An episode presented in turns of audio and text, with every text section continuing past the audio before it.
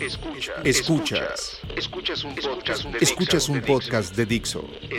Escuchas el de Prebook con María Isabel Mota.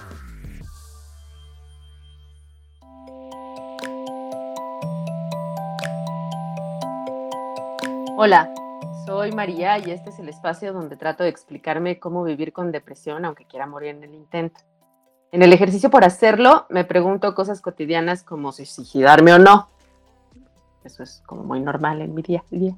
Y cuando me acuerdo de que esa es una locura, me empiezo a preguntar cosas más prácticas, como cómo ahorrar cuando apenas te alcanza para llenar el refri.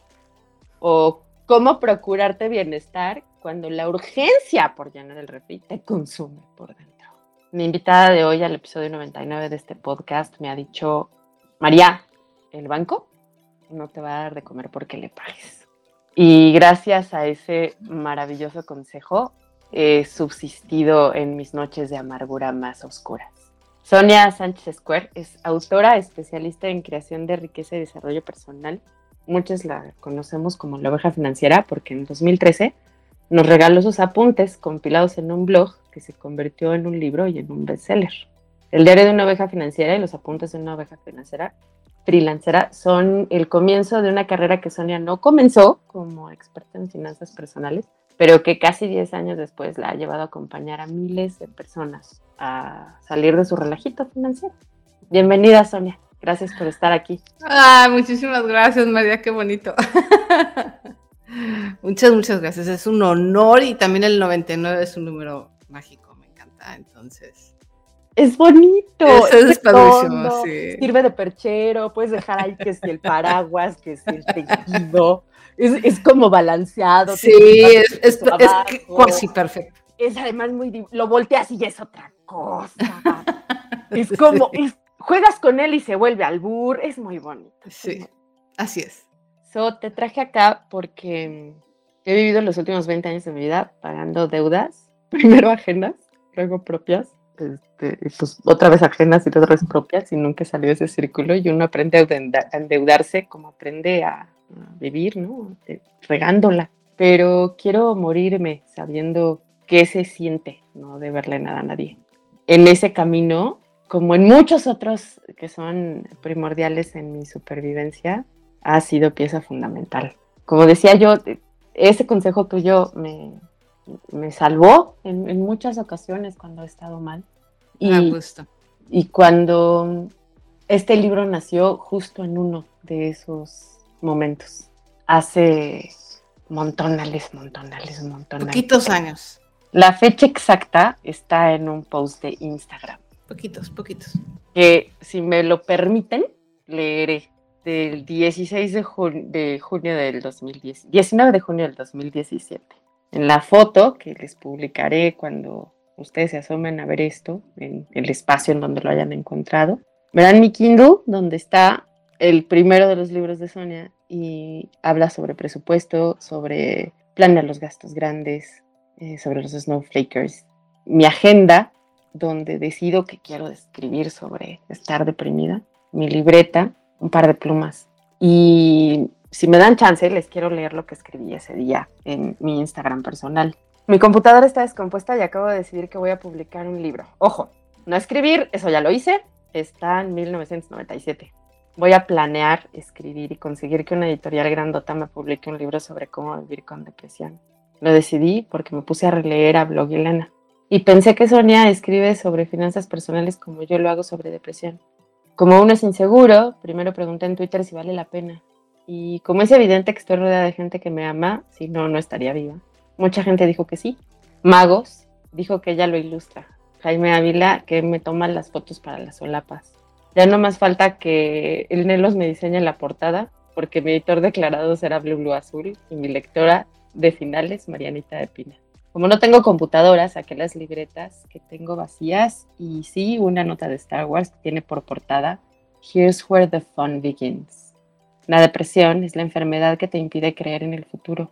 Hoy, no más por hoy, ya tengo una meta a corto plazo, algo con que entretener los 15 años más que decidí que quiero vivir. En algún momento de esos años voy a tener un libro en Gandhi, Sanborns, en el péndulo, y las croquetas saldrán de la chamba que eso derive. No he tenido esta sensación desde los 14. Lo que siento en este momento es igual que cuando se bajó el telón en Bellas Artes y el coro de la secundaria, donde yo era solista, se acababa de presentar. La sangre efectivamente corría por mis venas y la sentía. Estoy cantando. Sonia fue la primera en contestar a ese texto y dijo, ¡Pero qué genial! Sí, hazlo y no desistas hasta tenerlo publicado en los estantes de Sanborns, por favor. Si te puedo ayudar en algo, dime. Después me escribió por WhatsApp. Estoy imitándole, ya habla mucho más. Y después me escribió por WhatsApp y, nos pusimos a recordar cómo nos conocimos.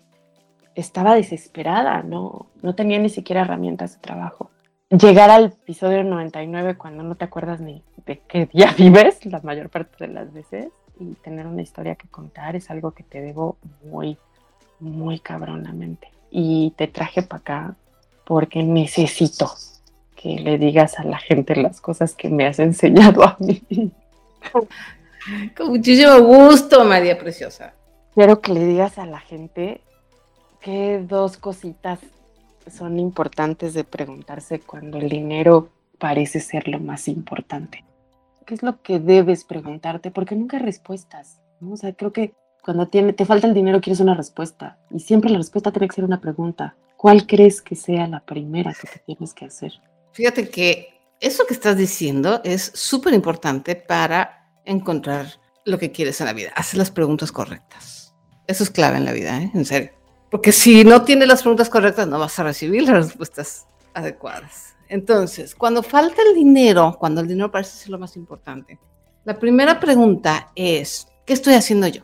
Y es un qué estoy haciendo yo no en el sentido que la mayoría estamos acostumbrados de echarnos la culpa y sentirnos mal y latiguearnos, no, no, sino realmente, ¿cuál es mi papel en esto? O sea, no estoy teniendo dinero, ¿qué parte es la que yo estoy contribuyendo para que esto siga siendo así? Porque siempre hay algo de nuestra responsabilidad, siempre, siempre, siempre, siempre. Y más en un tema como las finanzas personales. Digo, obviamente siempre está el tema de me pagan mal, mi jefe es un descarado, la situación del país, el gobierno, la inflación, o sea, no, o sea, 250 mil millones. Divorcios. Sí, exactamente, este, cuatro hijos que mantener, Las o sea, deudas. exactamente. Pero dentro de todo eso, y fíjate, es muy curioso, María, porque dentro de todo eso, casi todo eso son decisiones propias. ¿no? O sea, eso para mí es la clave, es de verdad encontrar la responsabilidad que nosotros tenemos en cada una de las situaciones en las que hemos metido, nos hemos metido. O sea, nosotros somos los que tejemos las telarañas que enredan nuestros pies. Entonces, cuando empiezas a ver eso, lejos de, obviamente al principio es duro, y la mayoría de la gente no quiere verlo, lo queremos meter así como debajo de la alfombra y demás, pero cuando los vemos, lo vemos nos da un poder extraordinario. Entonces, esa es la pregunta, a ver, estoy ganando poco dinero, estoy apenas sobreviviendo, ¿qué está pasando? ¿Qué hice? ¿Qué, ¿Cuáles fueron? Entonces vas un poquito para atrás, ¿cuáles fueron los pasos que me llevaron a donde estoy aquí? ¿Y qué puedo? La siguiente pregunta, la segunda es, ¿qué puedo hacer para cambiarlo? ¿Qué está en mis manos hoy para cambiarlo? Obviamente no vas a cambiar el país, no vas a cambiar tu circunstancia, no vas a cambiar tu divorcio, pero algo puedes hacer. Y eso es terriblemente empoderante. Empieza a tomar la sartén, es que la sartén financiera por el mango, y empieza a actuar. La vida no es justa. La vida a todos nos pega de diferente manera, a unos más que a otros, a otros nos pega por un lado, a otros por otro. Pero el hecho es que, aún con todos los golpes que podemos tener y las desventajas, todos podemos hacer algo para mejorar nuestra situación. Todos. En el nivel donde estamos, en las circunstancias que nos tocaron, con la genética que nos tocó, en el país que nos tocó. Y eso es, aparte, digamos, fundamental de lo que yo enseño. O sea, porque no más es dinero, no se trata de, ah, ok, ah, como ahorita lo está de moda burlarse de los vende humo y compra cuatro casas y rentas tres y vives en la cuarta y ah, o le pides a tu papá, y, o sea, no. Yo no entiendo cómo pasamos de las tatas mal hechas. O sea, yo me acuerdo cuando los personal financers de los noventas que pues escribían columnas en periódicos internacionales. No, no, no, no había, no, en los noventas no había personal finance. Bueno, eran, el- eran economistas, sea, académicos, los corbatudos. los mis papás. O sea, Exacto, mis exacto. O sea, mi Así papá que escribía cosas sobre qué hacer con tu dinero y aconsejaba cosas súper simples que hoy nos parecen comunes, ¿no? Pero ¿cómo pasamos al esquema de préstame lana, me la jineteo, ya me la perdí en una tanda mal hecha, a robarse dinero que ni siquiera existe porque ya no hay fondos y que nadie entienda nada, ¿no? y, que, y que eso ¿eh? se ocupe para abrir el refri y decir, mi vida, o sea, yo no puedo con esto, ¿no? Que Ajá. andes cargando con el shaming de todo el dinero del mundo y cómo el capitalismo, cada vez que abres tu refri te tienes que confrontar a tu ecosistema, al que tú puedes modificar y acomodar y cultivar. Mira, una de las cosas eh, fundamentales, te digo, es empezar, y eso es algo que nos deberían enseñar desde, desde chiquillos, desde nuestra casa y obviamente también en la escuela, es este tema de tomar nuestra propia responsabilidad. ¿No? Es, es un tema de emocional, es un tema de madurez emocional, en el que, te digo, independientemente, de las, una cosa es observar la situación, porque es otra cosa muy importante, o sea, ok, ¿cuál es mi situación? Ok, a lo mejor tengo un trabajo espantoso que odio y que me pagan mal, pero ahorita no puedo dejarlo por esto y esto, y esto. Ok, entonces voy a hacer un plan, ¿no? Por ejemplo, tengo una, una chica que estoy asesorando de forma privada, tiene un trabajo mm, que le pagan muy bien, pero es súper matado lleva ya muchos años ahí. Dice, ¿sabes que, quiero otra calidad de vida? Pero sé que ahorita no me puedo ir porque sería la catombe financiera. Entonces vamos a hacer un plan, ¿sabes? Entonces, ese es el core de las finanzas personales para mí, de lo que yo enseño, es con lo que tienes, con las fichas que tienes, puedes hacer un plan para estar en un lugar mejor. Y esas son las dos preguntas. Contestando, ahora sí que contestando la pregunta es, ¿qué he hecho yo para estar en esta situación y qué puedo hacer para mejorar? Y eso creo que es como viniendo desde el lado de los pacientes, las enfermedades mentales, de los trastornos de ansiedad, desde donde tu síndrome del impostor te está diciendo, tú no puedes, y, para, y la depresión te dice, ¿para qué? Y la ansiedad te dice, nunca lo vamos a lograr, ¿no? Se vuelve muy frustrante. Pero fíjate que es bien curioso. Yo tengo ansiedad generalizada. Y a mí lo que mi ansiedad generalizada justamente me hacía, yo le explicaba a mi esposo que era una forma de construir andamios para no caerme. Y mis andamios era la planeación. O sea, lo que a mí me rescataba y me ha rescatado de una ansiedad que a veces incapacitante, era justamente eso, el sentir que por lo menos tenía yo la ilusión de control de si yo hago un plan, ¿no? Aunque el plan obviamente nunca, vaya, la vida se atraviesa, el plan nunca sale así tal cual como tú lo, lo pero hay un mapa. Y si tienes una desviación, no importa, ya sabes a dónde ir. Entonces, a mí este mapa y esta planeación me calmaba mucho, mucha ansiedad. O sea, sí, era como terapia. Sí, es terapéutico, es terapéutico. Yo ahora trabajando tantos, ya llevo un rato haciendo planning en marketing digital, descubro que toda la gente que trabaja en social media, claro que tenemos ansiedad, todos menores o mayores eh, índices de, y somos grandes planners. Claro, Nuestra necesidad de control es profunda, Inna- intensa. insaciable, insaciable. O sea, necesitamos, tenemos un monstruo atrás que no soporta que no sepamos qué vamos a estar haciendo el 18 de marzo del 2025, dónde nos da el sol, si traemos suficientes mochilas de emergencia, hacemos planes de todo y eso eventualmente te inmoviliza porque pues no te da chance de pensar en... Sí, tienes que ser flexible y esa es la parte que cuesta trabajo cuando tienes, eh, por lo menos cuando tienes ansiedad, que es mi experiencia, pero sé que cuando tienes otro tipo de, de situación mental, cuesta trabajo esta flexibilidad de, ah, las cosas no salieron como pensaba y ahora qué vas a hacer, o sabes que hay un montón de impredic- impredecibilidad, Ujú. porque así es la vida y esa parte cuesta mucho trabajo, pero se trata de usar la planeación y este tema de la responsabilidad de una forma positiva. Sí, o sea, y, y creo que desde el lado de la depresión, que pues es mi otra cruz, ¿no? O sea, el, otro roomie que vive aquí sin pagar renta, la chingada. eh, oye, no coopera con el gasto Muy mal, procura muy mal. tickets, Sí, no. procura tickets, ¿qué le pasa? Eh, creo que la depresión sí te... Hay una suerte ahí de matrimonio tóxico, porque te obliga a aceptar, si la padeces crónicamente como yo, que no, no eres dueño de tus emociones, ¿no? Ujú. Las vas a... Creo que la depresión es una perspectiva, ¿no? Es como si todo el tiempo lo Como un lente, sí, claro.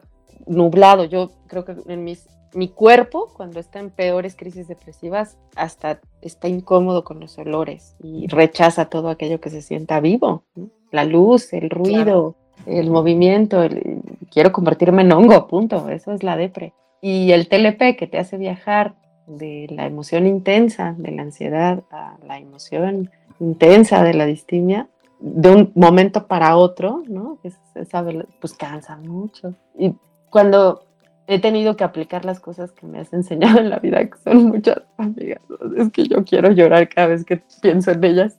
Pienso en cuando hace 15 años nos topábamos en Blogger y tú tejías y yo hacía gatos de tela y desde ahí te leía y entendía lo que había pasado con tu historia personal y cómo estabas aprendiendo en el camino de salir, compartiendo en el camino de salir. Y hoy, pues que serán 10, 10 años, 11 años después cuando se publicó el primer libro. ¿Cuándo empezaste con el blog? El blog empecé en 2008, o sea, estoy cumpliendo 13 años.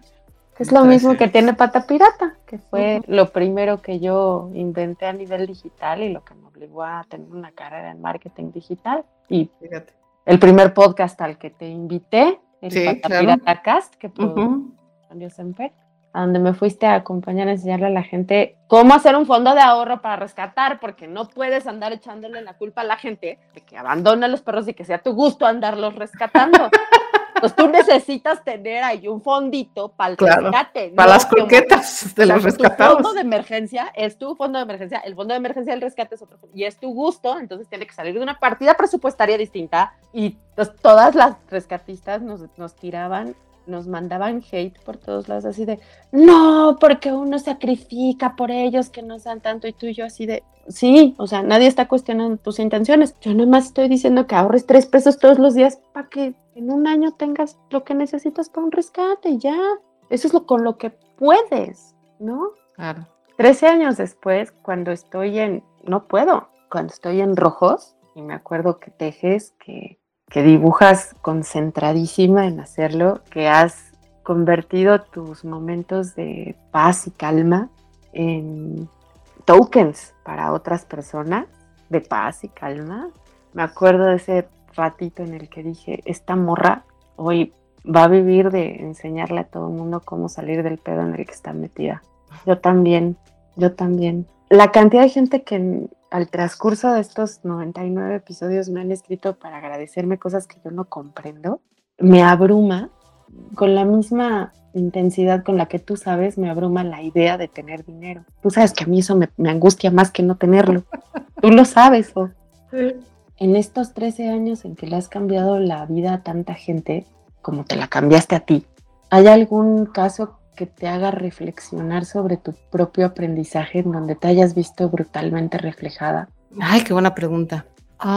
gracias, Mana, eso me dedico, de eso como. Gracias. Eh, eh, no, es que no es fácil hacer buenas preguntas, ¿eh? Te digo, para mí la, clave son las preguntas. Pues Volvemos a lo mismo. Sabes que una se mantiene desde hace muchos años de escribir, entonces, gracias, gracias. No importa cuántos años, siempre cuando hay un trabajo bien hecho se debe de reconocer. Sensei, Mira, creo que no hay un caso en particular, creo que han sido varios casos. O sea, han sido pedacitos de historias, tanto de mis clientes, o sea, clientes considero la gente que me ha pagado por una asesoría, por un curso, como de mis lectores o mis escuchas del podcast, ¿no? Los que la gente que consume mi contenido gratuito. Uno, porque yo nunca tuve deudas, por ejemplo, ¿no? O sea, yo desde chiquillita, o sea, híjole, a mí me daba un miedo, yo sentía que me iba a ir a la cárcel, ¿sabes? Tenía pesadillas desde Era el infierno. Sí, era el infierno, sentía que los hombres grises de Momo iban a llevarme a la cárcel por andar pidiendo prestado, no sé, no me preguntes por se llaman del SAT, ¿no? Mr. Taxman. Pero, en la, pero cuando estaba yo chiquilla no los conocía, entonces no sé de dónde saqué yo esa idea. Entonces yo desde muy, muy pequeña le oía las deudas. Entonces yo nunca tuve deudas, pero muchas cosas sí me... Te voy a decir, por ejemplo, esta resistencia que tenemos emocionalmente, por ejemplo, a registrar nuestros gastos. ¿No? Hay una resistencia emocional porque, claro, yo no quiero ver que, la estoy regando, que estoy haciendo mal. Claro, por supuesto que no. Entonces no registramos los gastos, que es una cosa súper sencilla, que no nos toma ni cinco minutos en el día. No la queremos hacer porque hay una enorme resistencia emocional, por ejemplo. Entonces, con eso sí, eh, mucha gente obviamente tiene esa resistencia y sí, eso sí me, me identifico mucho. Entonces, hay varias cosas de lo que enseño y de lo que ha ayudado a la gente que sí me identifico, pero no es una sola, no ha sido un solo caso.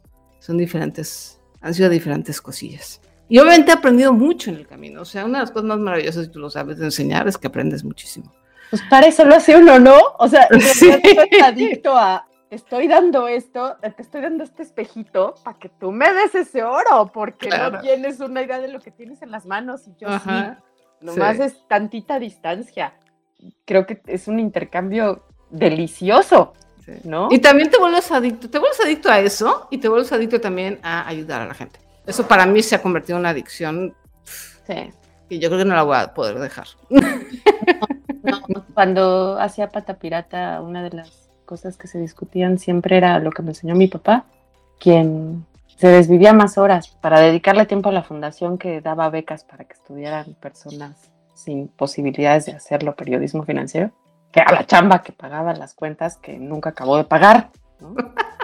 Y me decía, acuérdate, mijita, que el altruismo es ese hueco que tienes en el corazón que no se llena con nada jamás hasta que no te veas a ti mismo. Y por eso yo alegaba tanto en Pata Pirata. el- so- es mi rescate y yo me lo pago, cabrón. A mí no me donas varo.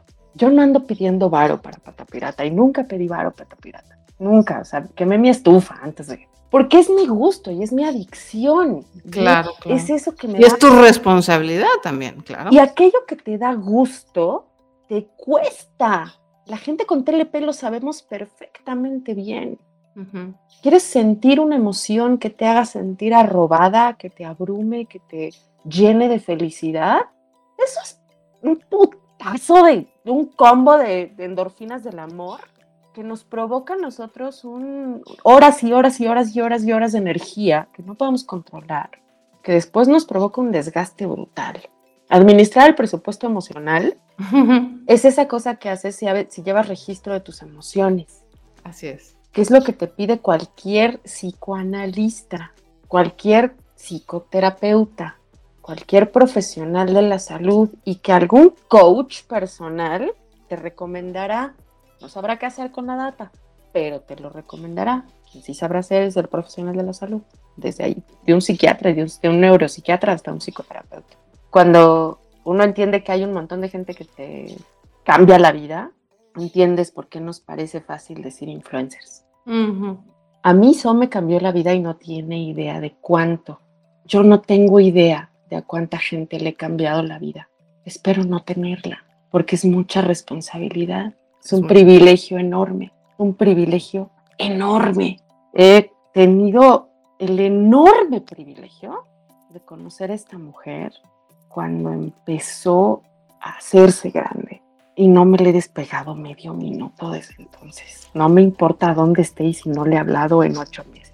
Yo me le meto porque se le aprenden por minuto, por minuto. Y hoy creo que lo que más le puedo aprender, le sigo aprendiendo al respecto, es la enorme tolerancia que desde las brechas generacionales tiene para con su propia ansiedad, su propio carácter, que yo digo que son modos chihuahua, ¿no? estos modos broncos, y su compromiso con la gente que la sigue y con lo que quiere comunicar.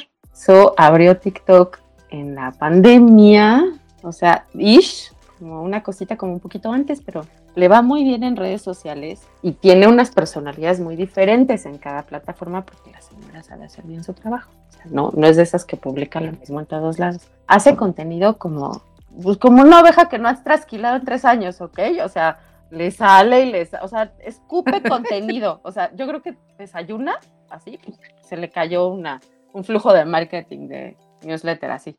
Ah, es incansable. Entonces, por supuesto, pues abrió TikTok y por supuesto, aunque me llevas cuántos, siempre me, se me olvida cuántos años me llevas. ¿Cuántos qué? ¿Años? ¿Cuántos años me llevas? Somos No sé. yo digo, 45 y qué? en un- cinco días cumplo 40 51. Ok, seis años. Eso según lo que se entiende en generaciones de consumo, son dos generaciones. Hay que brincarse cinco añitos, ¿no? Entonces, Son dos generaciones de consumo. ¡Ah, su mecha! Cada cinco No es nada. generaciones- cada cinco generas, cada cinco años. Años es una generación. A partir de la caída del muro de Berlín. ok, ok. Y luego viene esta cosa de los millennials y los centennials que tiene que ver con los hábitos de consumo a partir de la vida digital. ¿ok? Ok. Entonces, por eso hay boomers que no son los mismos boomers, que son los boomers de la actitud boomer y esos ya son los silent, ¿no? Entonces hay un es una codificación de esas que tú tienes que aprender como nombres de los pitufos, que se te olvida todos los que son. Ajá. Y tú allá andas siendo tantito arriba de Gen X, tantito, porque. México es complicadito, en TikTok diciéndole a la gente, a ver, no, cálmate. Nadie está diciendo, ¿no? Y yo la veo y la conozco y la quiero tanto y me acuerdo que se siente tenerla cerca y que te esté hablando cerca y ver la carita que tiene de... Yo sé que eso quisiera decirte que no y al mismo tiempo servirte un café, ¿saben? Es, es esta mujer cálida y amorosa que se desespera porque quiere que veas la luz. Y sé que eso cualquier generación adelante, la que sea, lo va a reclamar. No hay una generación que no reclame la anterior y por favor síganse quejando. Se aprende de lo que, lo, que nos dicen. Perdón que seamos tercos, la vejez lo hace, ya lo verán. Es mi influencer más importante en este proyecto y quisiera seguir aprendiéndole tanto como pueda. Todos los días me meto a TikTok y la veo y se me calienta el corazón. ¿Cómo ha sido pasar de blogger, de solo blogger, a esta cosa monstruosa de tres marcas, dos plataformas, tres... ¿Cómo? ¿Tienes ansiedad? Explícame de qué estás hecha. Yo creo que es la ansiedad, fíjate.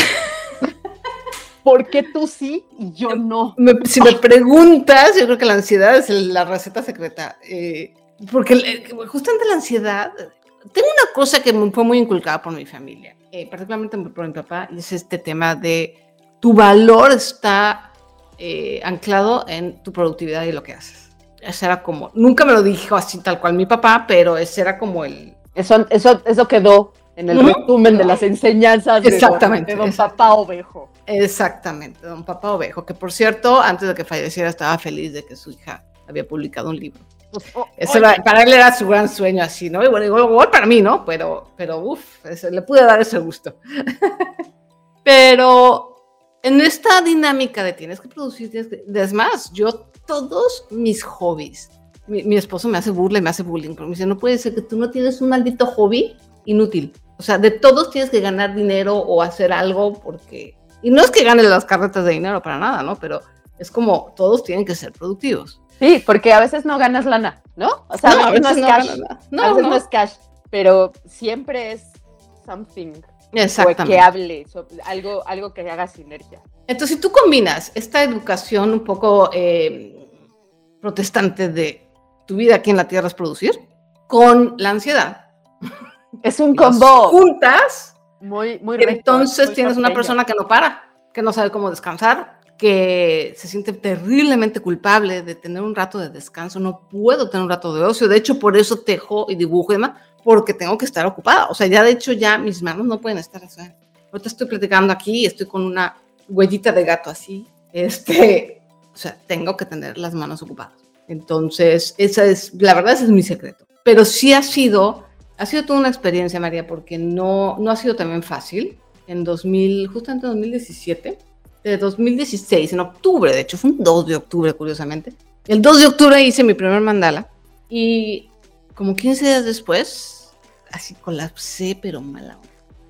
Emocionalmente me dio un burnout, pero feo, feo, feo. Y fue porque, o sea, del 2014 que empecé con todo el tema de marketing digital a 2017, 16, casi 17, eh, trabajé como loca estudiando y haciendo cursos y ventas y haciendo todo yo sola. Y obviamente colapsé, estuve tres meses, cuatro meses sin trabajar, sin hacer nada más que dibujar, dibujar, dibujar, dibujar, fue lo único que hice. Entonces sí te cobra la factura, sí te cobra la factura.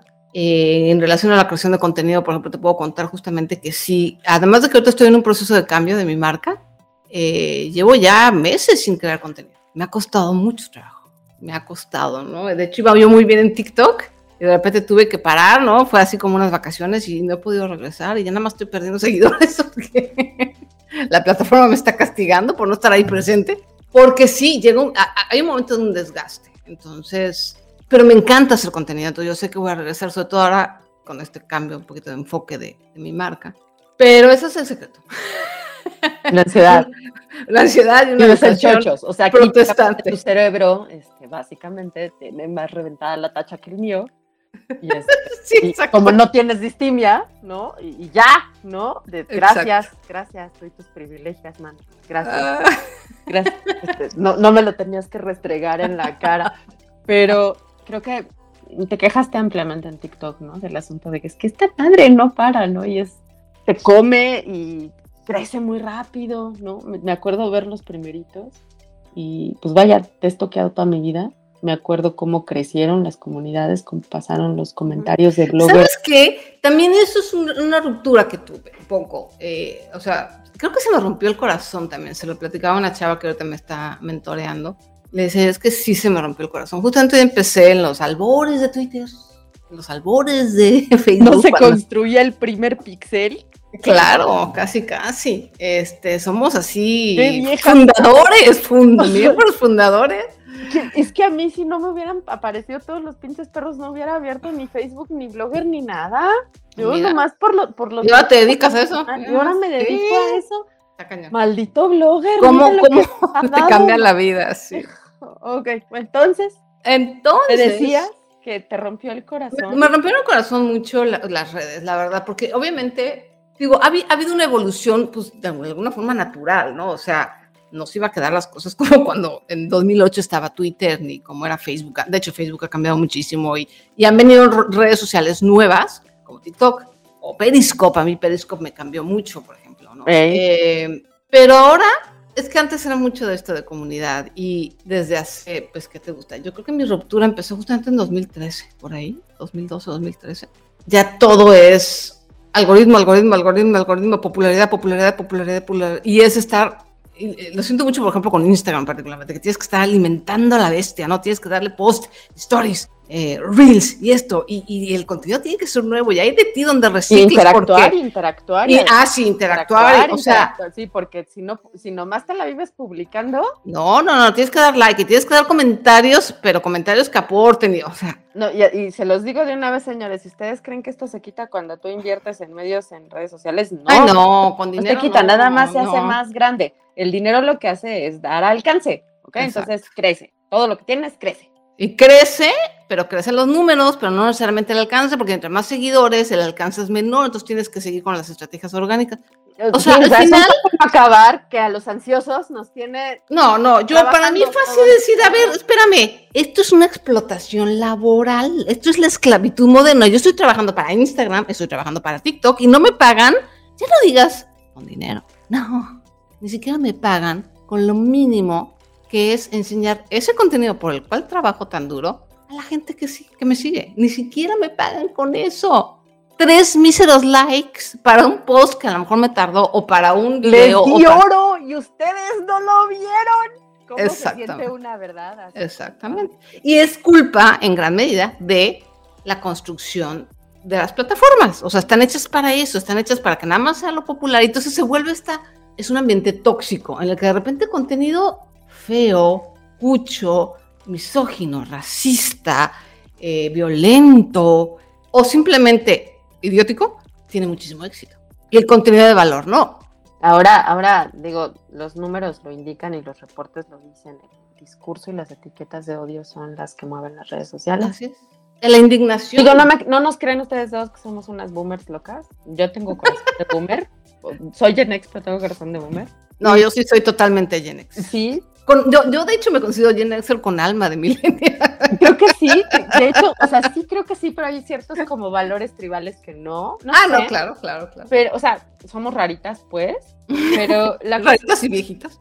sí, ya Pero ahí está la data, sí, o sea, sí, totalmente. De hecho, Ahí está la data, no me crean a mí, créanle a Social. FM Podcast, váyanse al episodio, híjole, no me sé la fecha, pero estamos en septiembre del 2020, váyanse a buscar y, o sea, la data está ahí. Eh, las el, volumen lo están haciendo las palabras, los contenidos así es. eh, fascistas. se, vu- se o vuelve, sea, Pongamos fascista en todo, ¿no? Porque es, eh, si se trata de odiar lo que se odie, el chiste es el odio, claro, claro.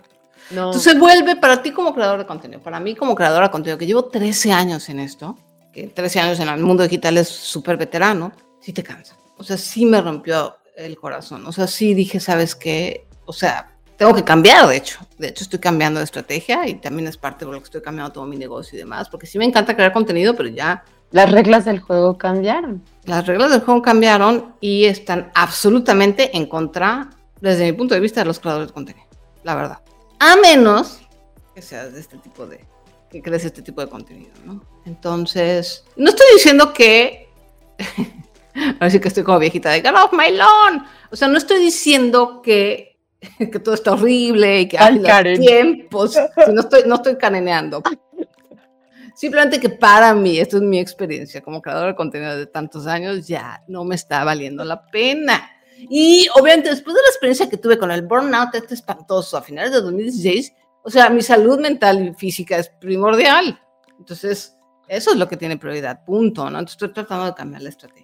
Hay gente que le funciona muy bien y hay mucha gente que tiene mucho alcance, muchos seguidores, que sí vale la pena también, o sea, no me malinterpreten, pero sí es muy ingrato, digamos. Entonces ya no estoy creando tanto como contenido como antes, querida. Pues a mí me parece que es un ejercicio muy generoso vivirlo de cara a la gente que te sigue y que hagas estas reflexiones de, de manera pública. Ya. Eh, Fer Dudet, quien se anda partiendo la madre siempre por causas de la Híjole, sí, mis respetos con la Le Dudet. y que es una chingonaza. Ayer no, no, no para de, de hacer contenido que no beneficia a los valores de la marca que ha construido en beneficio de los demás. Y tiene la templanza de Ofelia, eh, la agilidad de Plaqueta, el corazón que solo puede tener ella. Y creo forma parte de una generación con este valor de la productividad trastocado en el sentido de lo social, Mm. me parece francamente delicioso y me da un montón de orgullo vivir en medio de las dos generaciones, tenerlas cerca, porque es como vivir tomando clase siempre. Mm, Porque las enfermedades se consignan en la disfunción familiar. Por más que yo adore a mi familia, pues no somos familia cotidiana, somos otro estilo de familia. Y me he procurado tejerme justo como tú tejías hace 13 años con tus primeros posts a la gente que conforme ese tejido donde yo tenga una red de apoyo, que es como tener tu fondo de emergencias, Ujú. una de tus categorías, donde al mismo tiempo tengas reglas que te obliguen a analizarte todo el tiempo y llevar un registro no solo de tus gastos, de tus emociones, de tus Claro. consumos de sueño, de tus consumos de contenido, de tus consumos de drogas, de tus consumos de comida, hasta que entiendas quién eres, no hasta que controles el futuro que crees que puedes ahorrarte.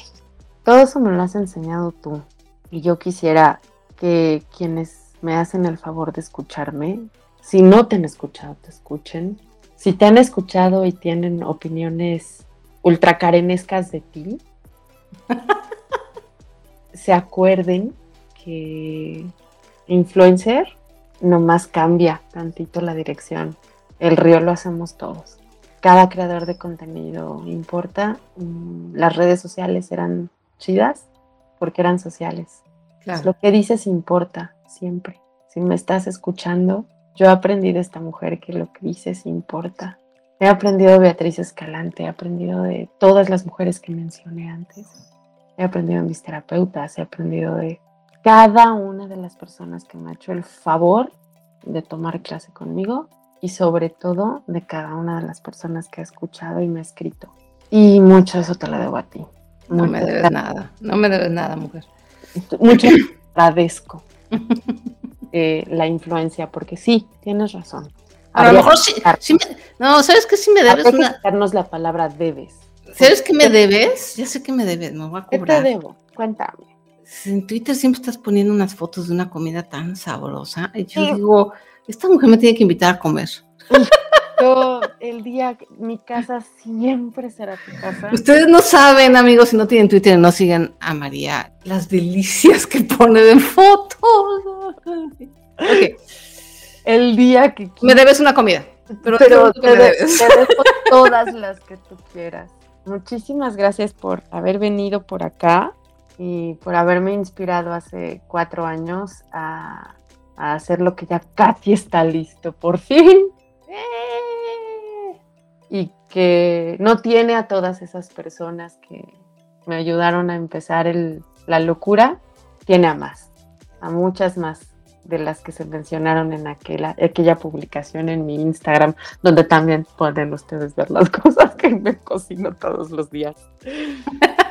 y a, a mi querida amiga, comadre maestra, hermana mayor, parte de mi red de emergencia, de mi fondo de emergencia de la vida. La pueden encontrar en Mi hub es blogilana.com, bloglana.com. Y así me encuentran básicamente en todos lados, en Facebook, en TikTok, en Instagram, estoy como blogilana.com. Y ya, ¿qué otra red social hay? Pues no. LinkedIn. LinkedIn, LinkedIn. también, por ahí también. Si la Este, googlean sí, van a encontrar. sí, ahí- ahí voy a aparecer. Van a aparecer. Blog y lana. Esa es la ventaja de tener 13 años creando contenido. Se Sí, el SEO, el SEO ha sido bueno conmigo. El SEO ha sido bueno contigo y eso significa que el SEO será bueno con ustedes si es que tienen la paciencia de querer aprender cómo cambia una persona cuando quiere compartir, crecer. Dense chance cuando no sepan qué hacer, cuando estén en desesperación y se les ocurra la locura de escribir un libro para salir adelante, no saber cómo, pero salir adelante, ¿qué significa el siguiente día? De tener a dónde buscar siempre con letras, que eso es lo que tenemos. Así es. Y yo te agradezco mucho, te agradezco mucho, María, porque también te he aprendido muchas cosas a ti. Y fíjate que ahorita estoy pensando que nunca te lo había dicho. Entonces vamos a aprovechar esto públicamente. Ah, Vas a hacer que me duela todo. O sea, Sí, yo sé, pero bueno, pues- pero- No, en serio, ha sido. Yo creo que tú fuiste la primera persona que me hizo explorar más a fondo el tema de la salud mental. O sea, es algo que más o menos lo sabía y lo conocía, pero como que nunca me había metido a ver, vamos a, vamos a dedicarle tiempo y estudio a este tema. Y obviamente te admiro muchísimo todo lo que has logrado, toda tu resiliencia, todo lo que, obviamente por todo lo que has pasado, y todo lo que has logrado, que ha sido extraordinario. Estoy súper feliz por el ebook, o el libro, perdón, el ebook, el libro. Ah, estoy muy contenta, de verdad, María, estoy súper orgullosa de ti y me siento muy halagada de ser parte de tu fondo de emergencia emocional. No sabes qué, qué bien me hace sentir eso. Y me encanta también yo contar contigo. Lo aprecio muchísimo. Y lamento no habértelo dicho antes, fíjate. Realmente lo lamento. Te, pido, te ofrezco una disculpa por no habértelo dicho antes, porque este tipo de cosas que se tienen que decir. Amigos, hay que decirse las cosas, sobre todo las cosas buenas. Digo, me da mucha pena ahorita, a lo mejor no sé si están viendo a María, pero está llorando, no era mi intención. Pero son cosas bonitas, son cosas de corazón que se tienen que decir. Si algo les quiero dejar de este invitación a este podcast, es eso. Olvídense de la parte financiera. Hablen, saquen sus emociones. Las malas también, pero esas encáuselas. Y las buenas, con mayor razón, digan las cosas bonitas. Entonces, perdón María si no te lo había dicho antes, pero nunca es tarde. Te quiero mucho. Y a ti, mucho, mucho. Yo soy María Isabel Mota y si me googleas, así me encuentras.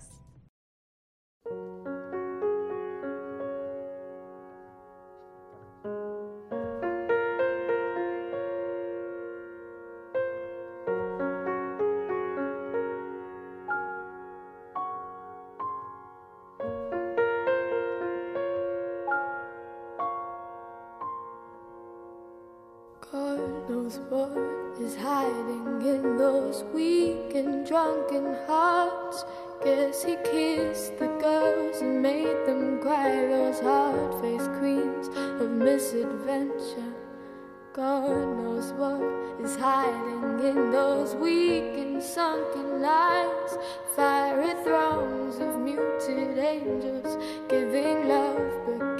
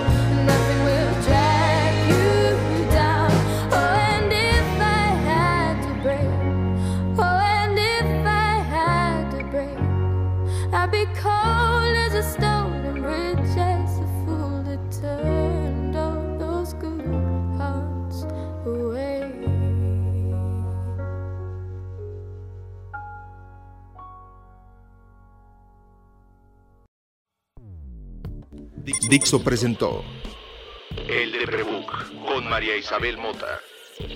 La producción de este podcast corrió a cargo de Verónica Hernández. Coordinación de producción, Verónica Hernández. Dirección General, Dani Sadia.